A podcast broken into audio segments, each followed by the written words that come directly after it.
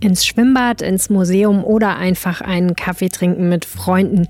Egal, was ihr heute vorhabt, ich hoffe, ihr freut euch drauf und ihr genießt es. In ganz NRW sind all diese Dinge nämlich wieder möglich. Auch im Kreis Gütersloh. Und das ist ein bisschen überraschend. Darüber sprechen wir gleich. Und auch darüber, wie sich Deutschland einen Vorrat am Corona-Medikament Remdesivir sichern könnte. Und wir schauen auf einen besonderen Menschen, dessen Musik ihr fast sicher kennt. Ennio Morricone, der nun gestorben ist. All das gibt's jetzt hier bei mir. Mein Name ist Helene Pawlitzki. Schön, dass ihr zuhört. Der Rheinische Post Aufwacher. Der Nachrichtenpodcast am Morgen. Als allererstes stellt sich natürlich mal die Frage, braucht ihr heute wieder einen Regenschirm, so wie gestern, wo es ja zumindest in Düsseldorf wahnsinnig geschüttet hat? Und hier kommt die Antwort. Heute gibt es ein paar Wolkenfelder, aber auch heitere Abschnitte.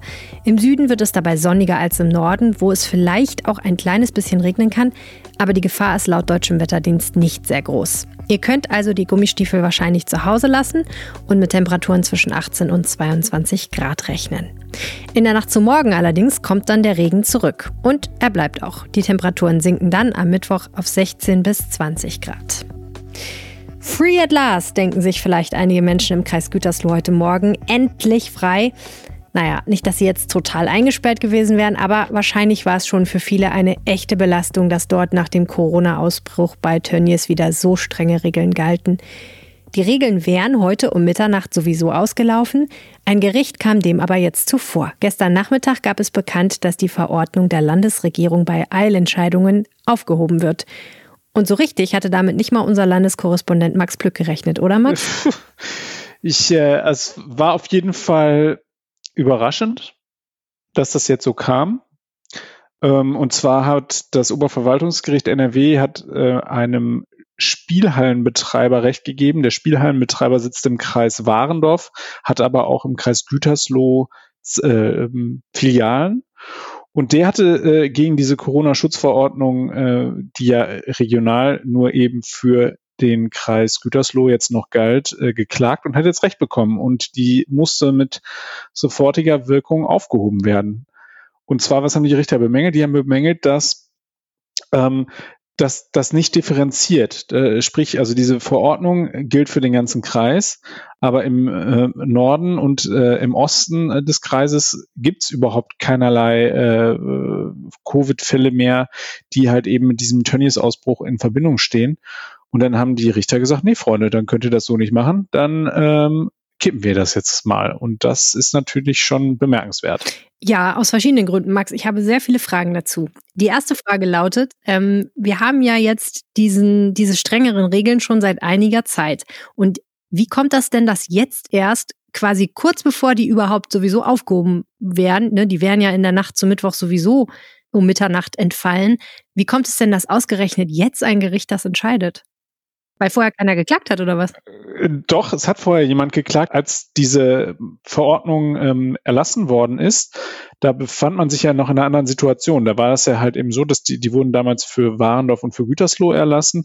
Ähm, man hatte noch keine weitreichenden Testungen vorgenommen. Und jetzt, ähm, da hat auch schon mal jemand gegen geklagt und da hat das Oberverwaltungsgericht gesagt, nee, Freunde, das ist, das ist zulässig, weil wir einfach auch äh, jetzt in einer angespannten Situation sind und dann im, muss man halt eben auch mit äh, solchen einschränkenden Maßnahmen leben können. Jetzt hat aber dieser Unternehmer nochmal, äh, beziehungsweise das ist jetzt ein anderer, der, der geklagt hat, also dieser, dieser Spielhallenbetreiber hat jetzt nochmal geklagt und zwar gegen die ähm, Verordnung, die jetzt halt eben dann nochmal verlängert worden ist. Also es ist ja äh, dann nach hinten raus ähm, nach dem 30. Juni dann nochmal für Gütersloh verlängert worden. Und da hat das Gericht dann gesagt, nee, das geht nicht. Ähm, äh, unter anderem halt eben auch vor dem Hintergrund, dass eben das Infektionsgeschehen dann auch klarer war.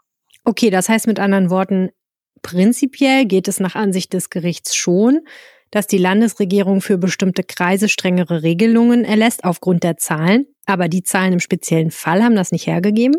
So würde ich das interpretieren. Wir befinden uns natürlich derzeit noch in einer etwas schwierigen Situation, weil das ganze äh, Wissen, was wir haben, basiert auf äh, dieser Pressemitteilung, die, die, die das OVG ähm, herausgegeben hat. Also das hat da jetzt auch keine, keine äh, Verhandlung mit Anwesenheit gegeben, sondern das sind halt eben so Eilentscheidungen, die werden dann halt eben von den Richtern getroffen und dann werden die bekannt gegeben. Da muss man nochmal abwarten, was dabei rumkommt. Ähm, es ist so, dass das natürlich für Armin Laschet äh, also das, das fand ich halt eben so interessant. Armin Laschet, der CDU-Ministerpräsident, der ist in den vergangenen Tagen schon durch die Gegend gelaufen und hatte schon angedeutet, dass man, ähm, dass man bei diesen Entscheidungen, also bei diesen Lockdown-Entscheidungen, doch kleinteiliger werden müsse. Sprich, dass man sich auf die Hotspots dann konzentriert und nicht gleich den ganzen Landkreis lahmlegt.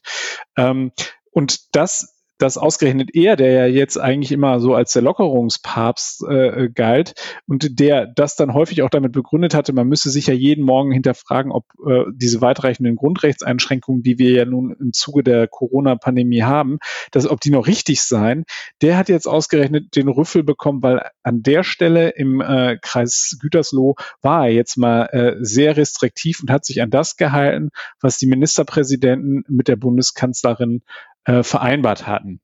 Sprich, wenn dieser Wert äh, von 50 Neuinfizierten pro 100.000 Einwohner innerhalb von einer Woche erreicht wird, dann müssen ganze Landkreise runtergefahren werden mit den entsprechenden Lockdown-Maßnahmen. Und was passiert jetzt? Das, was ich höre äh, aus der äh, aus der Landes- und Bundespolitik ist, dass hinter den Kulissen schon daran gearbeitet wird. Also dieses Problem scheint erkannt zu sein und äh, ja, spätestens jetzt mit der OVG-Entscheidung ist es erkannt, ähm, war es aber auch schon wohl vorher und die versuchen das jetzt noch passgenauer zu machen, weil es eben recht weitgehend ist. Und äh, äh, machen wir uns nichts vor, irgendwie so, so ein Kreis äh, ist halt eben, ist halt eben ein großes Gebiet. Also wenn ich mal angucke, wo ich herkomme, äh, da waren zwischen Nordkreis und Südkreis, da lagen Welten dazwischen. Also insofern schon ähm, äh, müssen wir jetzt im Blick behalten, was da kommt. Und ich bin zuversichtlich, dass in dieser Woche sich der Bund-Länder-Kreis noch darauf einigen wird, ähm, dass sie das passgenauer machen werden. Mhm. Ja, das ist ja auch insofern interessant, als dass einerseits wir ja Stimmen aus dem Kreis Warendorf zum Beispiel gehört haben, dass da strengere Regeln und auch zum Beispiel Reisebeschränkungen ja galten für Menschen, die aus kleinen Städten oder Dörfern kamen, wo einfach gar kein Corona-Fall bekannt war. Das war natürlich fühlte sich auch subjektiv eher unfair an. Auf der anderen Seite muss man natürlich auch sagen, dass viele Menschen im Land, glaube ich, sich gewundert haben, dass es im Kreis Gütersloh nicht früher strengere Maßnahmen gab und eher gehofft hatten, dass das schneller kommt. Äh, das würde ja jetzt dann eben dieser Gerichtsentscheidung eher zuwiderlaufen, weil man ja dann doch sagt, wir wissen halt einfach nicht so genau, wie schnell sich das ausbreitet und wie viele Fälle nicht bekannt sind. Dann ist es vielleicht doch besser, es gelten etwas weitreichendere Maßnahmen. Mhm, genau. Also es ist so, dieses Problem, dass man sich auf dieses Landkreissystem geeinigt hat, das war Armin Laschet offensichtlich schon klar, weil an dem Tag, an dem er äh, verkündet hat, dass ähm, in Gütersloh der Lockdown ähm, beschlossen wird, äh, hat er auch schon über den Kreis Warendorf damals geredet und hat, äh, hat da so angedeutet, das war so eine ganz interessante Wortwahl, äh, die ich jetzt blöderweise nicht mehr gerade präsent habe, aber er hat sozusagen jetzt ins Unreine gesprochen, da schon gesagt, äh, man müsse sich da genau die Kommunen angucken und könne dann möglicherweise die, die, in denen beispielsweise auch dann Werkvertragsarbeiter der Firma Tönnies sind und könne dann das da zielgenau machen. Und am Nachmittag ist dann ähm, bei einer Pressekonferenz der NRW-Gesundheitsminister Karl-Josef Laumann vor die Kameras getreten und der hat dann gesagt, nee, das müssen wir dann für den ganzen Kreis Warendorf machen. Also da waren sie, da waren sie vertragstreu, kann man so sagen. Also da haben sie genau das nach äh, Punkt und Komma gemacht, was ähm, was sie sich, äh, was die Verabredung mit den anderen äh, Länderregierungschefs und mit der Kanzlerin war. Und ja, und jetzt äh, haben sie dafür äh, die Quittung von den Richtern bekommen. Unterm Strich kann man wahrscheinlich sagen, wir wissen jetzt nochmal, dass wir nichts wissen, nämlich dass wir noch neue Regelungen finden müssen und immer noch wieder neue Wege, um mit dieser Pandemie umzugehen. Auch in Nordrhein-Westfalen. Herzlichen Dank, Max Plück. Gerne. Wir bleiben beim Thema Corona. Es gibt kein Heilmittel gegen Covid-19, aber es gibt ein Medikament, das helfen kann, wenn es einen besonders schlimm erwischt hat. Remdesivir heißt es und es wird von einem kalifornischen Pharmaunternehmen namens Gilead Sciences hergestellt. Dieses Unternehmen kann wahrscheinlich sein Glück kaum fassen, denn erstens war das Medikament noch bis vor kurzem ein totaler Flop. Gegen Ebola, wofür es eigentlich gedacht war, half es nämlich nicht ausreichend. Und außerdem klopfen dort jetzt gerade alle an und bestellen quasi palettenweise Remdesivir. Die US-Regierung machte zuletzt Schlagzeilen, weil sie die Produktionskapazitäten mehrerer Monate aufkaufte. Frei nach dem Motto, jedem das seine, mir aber bitte doch das meiste. Von der SPD hier in Deutschland kommt jetzt ein Vorstoß, wie wir mit Gilead umgehen sollten, nämlich zur Not knallhart. Jan Drebes aus unserem Hauptstadtbüro kennt die ganze Geschichte. Jan, wer ist die Frau, die sich da zu Wort gemeldet hat?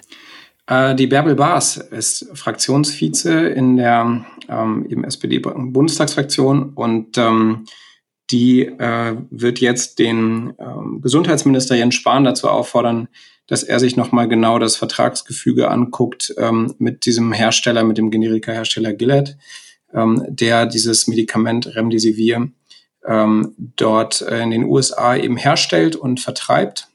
Und dieses Medikament ist eben dafür da, ähm, zum Beispiel den, den äh, Krankenhausaufenthalt von äh, Covid-19-Patienten zu ähm, verkürzen. Das hat tatsächlich einige Effekte schon bewiesen und jetzt zuletzt auch eine EU-Zulassung bekommen. Was ist denn der Streitpunkt? Es kommt jetzt darauf an, welche Produktionsmengen sozusagen hergestellt werden können. Und ähm, dadurch, dass die US-Regierung sich äh, sehr große Teile der nächsten Monate, was diese Produktionsmengen aus den USA angeht, gesichert hat, ähm, steht dann für den Rest der Welt nicht mehr so viel zur Verfügung. Äh, Deutschland verfügt noch über gute Reserven, ähm, was dieses Medikament angeht.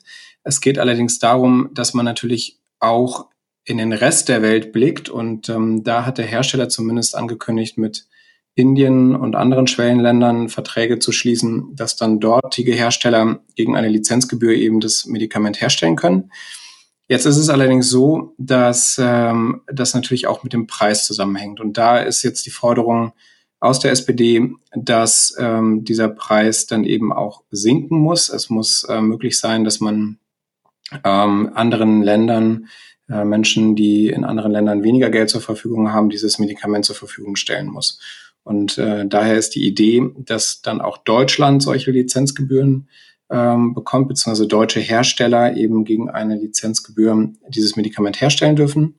Und ähm, wenn das nicht hilft äh, und Jens Spahn nach der Aufforderung von der SPD da nicht weiterkommt, dann wollen die auch noch eine härtere Keule auspacken. Okay, also mit anderen Worten, Gilead Sciences hat ein Patent auf dieses Medikament, was jetzt alle haben wollen, weil natürlich Corona überall ein Problem ist. Und jetzt ist der erste Vorstoß zu sagen, wir möchten gerne, dass Gilead Sciences deutschen Firmen erlaubt, dieses Medikament herzustellen. Einmal damit wir es hier benutzen können, aber auch damit wir es günstig weitergeben können. Korrekt?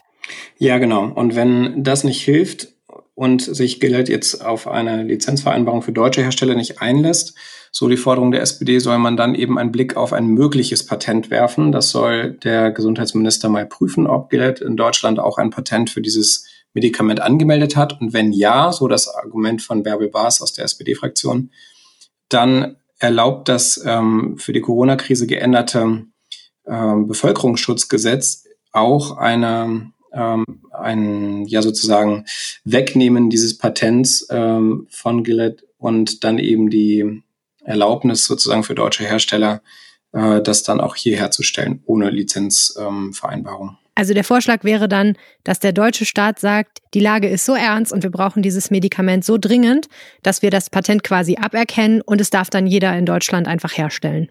Ja, so ungefähr stellen die sich das vor in der SPD-Fraktion.